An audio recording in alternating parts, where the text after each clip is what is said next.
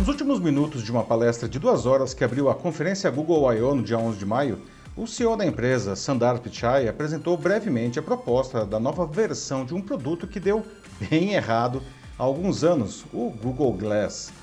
Apesar de ter ocupado muito menos espaço que os outros produtos exibidos ali, o fato de ela encerrar a apresentação é emblemático. O Google costuma usar seu evento anual para desenvolvedores como um espaço para apresentar conceitos que ficarão no imaginário das pessoas e eventualmente se tornarão produtos de fato. E dessa vez, o anúncio oferece uma alternativa ao metaverso, ideia que vem sendo martelada por Mark Zuckerberg, que até trocou o nome de sua empresa de Facebook para Meta. Caminhamos para uma vida digital mais imersiva e o novo Google Glass ainda é um protótipo mais próximo de um desejo que de algo comercial. Ainda assim, ele abre incríveis possibilidades tecnológicas. Resta saber se a empresa saberá contornar os problemas da malfadada versão original, especialmente os ligados à invasão de privacidade. Eu sou Paulo Silvestre, consultor de mídia, cultura e transformação digital, e essa é mais uma pílula de cultura digital para começarmos bem a semana, disponível em vídeo e em podcast. O Google Glass foi lançado em 2013, aproveitando o movimento da indústria de tecnologia na época em favor de produtos inteligentes em botões. Ele era um projeto pessoal, pessoal do Sergey Brin, que é o cofundador da empresa, que propunha a habilidade de fazer chamadas sem um smartphone, de tirar fotos e gravar vídeos, enfim, de uma maneira bem fácil, e de consultar páginas da web que eram projetadas em uma minúscula tela diante do olho direito. As inovações tecnológicas e a expectativa criada em torno do Google Glass indicavam que ele seria mais um grande sucesso da empresa, mas uma série de problemas o transformaram em um fracasso retumbante, sendo descontinuado em 2015. Para começar, por que pagar 1.500 dólares por algo que ninguém sabia direito para que servia e cuja bateria durava apenas 3 horas? O pouco que o Glass oferecia poderia ser feito com vantagens até por os smartphones. Além disso, o produto ele era considerado feio, não, ou, no mínimo, não combinava com a maneira de as pessoas se vestirem. Mas um dos maiores problemas eram as questões ligadas à invasão de privacidade. Uma câmera apontando continuamente para si incomodava os interlocutores, ainda mais quando o usuário podia tirar fotos e até gravar vídeos sem que a outra parte soubesse. Havia ainda o temor que o equipamento fosse invadido por hackers. Bom, talvez fosse um produto, sei lá, à frente do seu tempo. Entretanto, o mais provável é que ele foi lançado com uma euforia tecnológica que, enfim, não considerou os impactos que aquilo poderia ter na vida das pessoas. Agora, o Google tem muito mais maturidade tecnológica para lançar um produto mais útil e consistente, mas permanece a pergunta que deve ser feita diante de toda nova tecnologia: seus benefícios superam eventuais problemas que ela traz?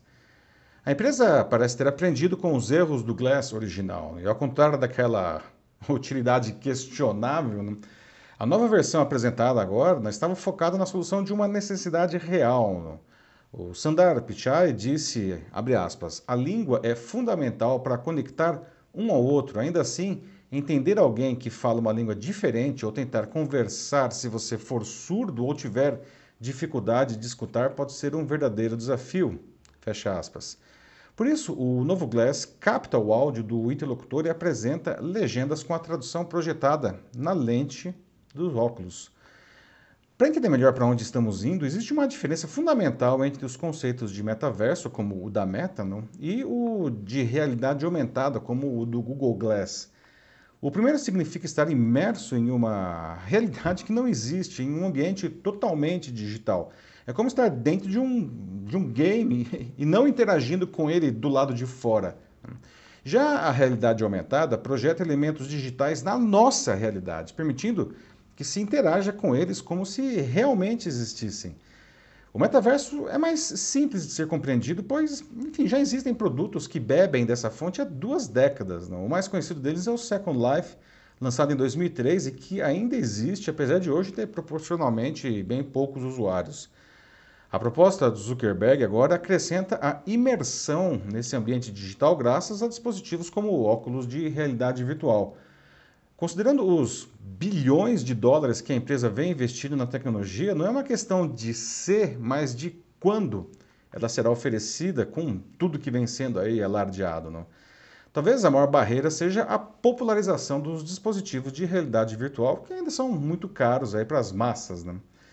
A realidade aumentada, por sua vez, causa um impacto ainda maior, pois não somos nós que entramos né, no mundo digital, e sim elementos virtuais que invadem o nosso mundo, permitindo a sua manipulação. Aliás, filmes e séries têm abusado desse recurso para demonstrar futurismo. Não é o caso da interface usada pelo personagem Tony Stark em alguns dos filmes do Homem de Ferro da Marvel. Muita gente sai dos cinemas querendo poder usar aquele recurso. Mas propostas bem ousadas também existem de verdade no nosso mundo, não? como as apresentadas pela Microsoft já há alguns anos, aliás, em torno de produtos seus como os óculos HoloLens. Muitas outras empresas também tentam fincar a sua bandeira nesse terreno, como até o Snapchat, que oferece seus óculos Spectacles, criados para que as pessoas compartilhem fotos e vídeos. E com uma nova versão oferecendo também recursos de realidade aumentada. E não se pode esquecer, obviamente, da Apple, que promete para breve, para bem breve, os seus próprios óculos aí com esse recurso. Talvez o Google Glass original tenha sido enfim, um fracasso comercial, mas ele permitiu que pensássemos nos problemas potenciais aí de uma tecnologia como essa.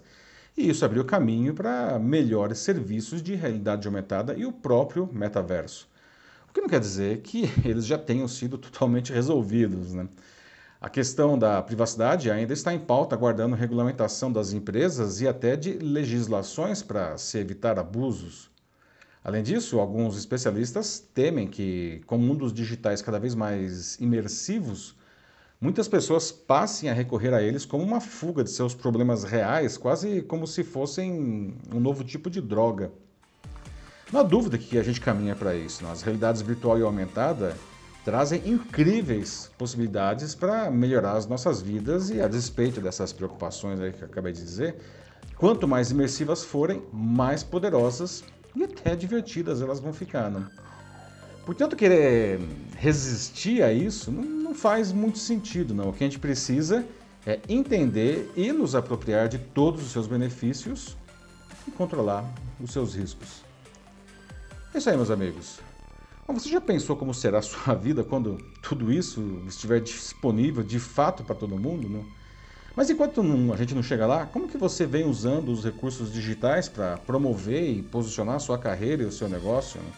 Se você sente que precisa de ajuda nessa tarefa, mande uma mensagem aqui para mim que vai ser um prazer auxiliar você nessa jornada. Eu sou Paulo Silvestre, consultor de mídia, cultura e transformação digital. Um fraternal abraço. Tchau.